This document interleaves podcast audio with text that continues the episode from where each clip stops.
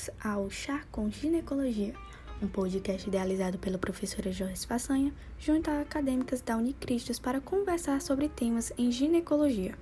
Meu nome é Sofia Tavares e hoje vamos falar sobre a doença inflamatória pélvica, a DIP. A DIP é uma síndrome clínica causada pela ascensão de micro-organismos do trato genital inferior, podendo comprometer o endométrio tubas uterinas, anexos uterinos e ou outras estruturas contíguas, causando, por exemplo, salpingite, endometrite, miometrite, entre outros. Infelizmente, a DIP está associada a sequelas importantes em longo prazo, causando morbidades reprodutivas como a infertilidade, gravidez ectópica e dor pélvica crônica. A maioria dos casos de DIP é causado por agentes sexualmente transmitidos ou associados à vaginose bacteriana. São eles a Chlamydia trachomatis e a Neisseria gonorrhoeae. São responsáveis por 85% dos casos. E menos de 15% são germes entéricos, patógenos respiratórios ou micoplasma e ureoplasma que colonizam o trato genital inferior. E como se dá a ascensão dessas bactérias? Bom, a ascensão de microorganismos é favorecida por variações hormonais do ciclo menstrual. O muco cervical durante a menstruação apresenta menor efeito bacteriostático e a menstruação retrógrada pode favorecer a ascensão dos agentes. Além disso, características imunológicas de cada pessoa também podem contribuir para a disseminação da infecção. E quais os fatores de risco da DIP? Condições socioeconômicas desfavoráveis, como baixa escolaridade, desemprego e baixa renda familiar, Atividade sexual na adolescência. Devido a fatores biológicos e comportamentais, as adolescentes com atividade sexual apresentam risco três vezes maior de desenvolver DIP que mulheres acima de 25 anos. Comportamento sexual de maior vulnerabilidade para IST, uso de tampões e duchas vaginais, vaginite e vaginose bacteriana e o uso de método anticoncepcional. Agora, vamos entender como podemos dar o diagnóstico da DIP. Começamos pela história clínica.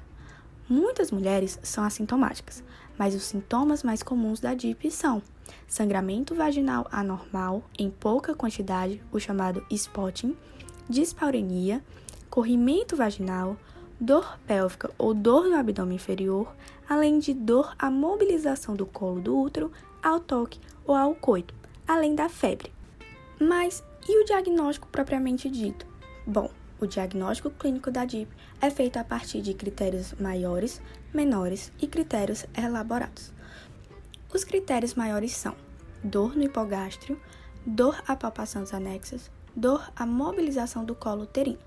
Os critérios menores são temperatura axilar maior que 37,5 ou retal acima de 38,3, conteúdo vaginal ou secreção endocervical anormal, massa pélvica, mais de 5 leucócitos de imersão em material de endocépse, leucocitose em sangue periférico, PCR ou VHS elevada, comprovação laboratorial de infecção cervical por gonococo, clamídia ou micoplasmas.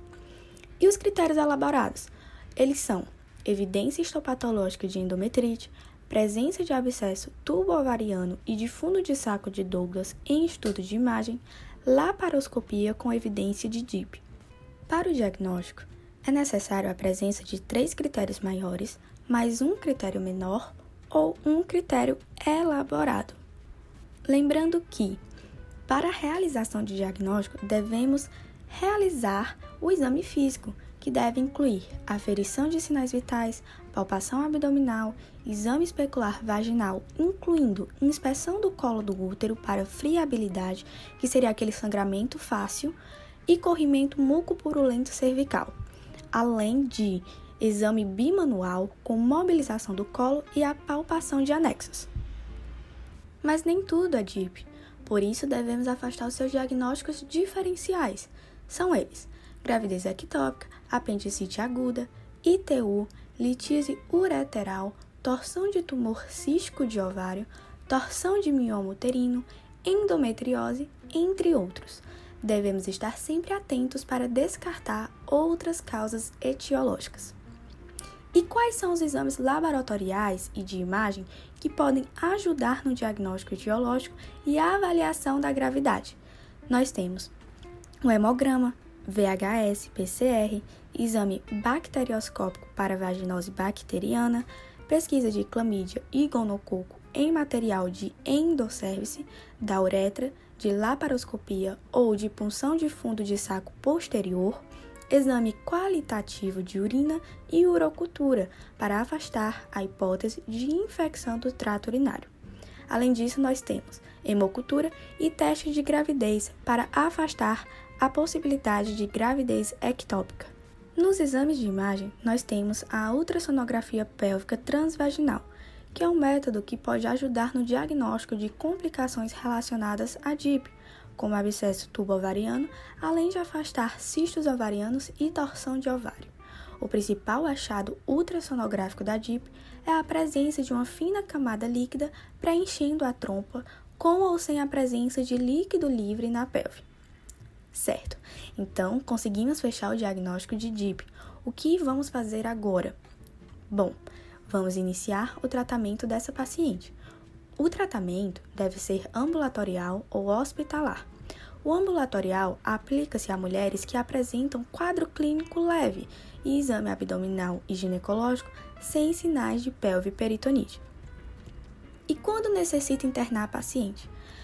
Pacientes com abscesso tubovariano, gravidez, ausência de resposta clínica após 72 horas do início do tratamento com o antibiótico oral ou com intolerância a antibióticos orais ou dificuldade para o segmento ambulatorial, estado grave com náuseas, vômitos e febre, além da dificuldade na exclusão de emergência cirúrgica como apendicite, gravidez ectópica, são pacientes elegíveis para a internação. Então vamos lá para o esquema de antibióticos. Os antibióticos utilizados ambulatorialmente são a ceftriaxona, 500 mg intramuscular em dose única, associada com doxiciclina e metronidazol, ambos por 14 dias.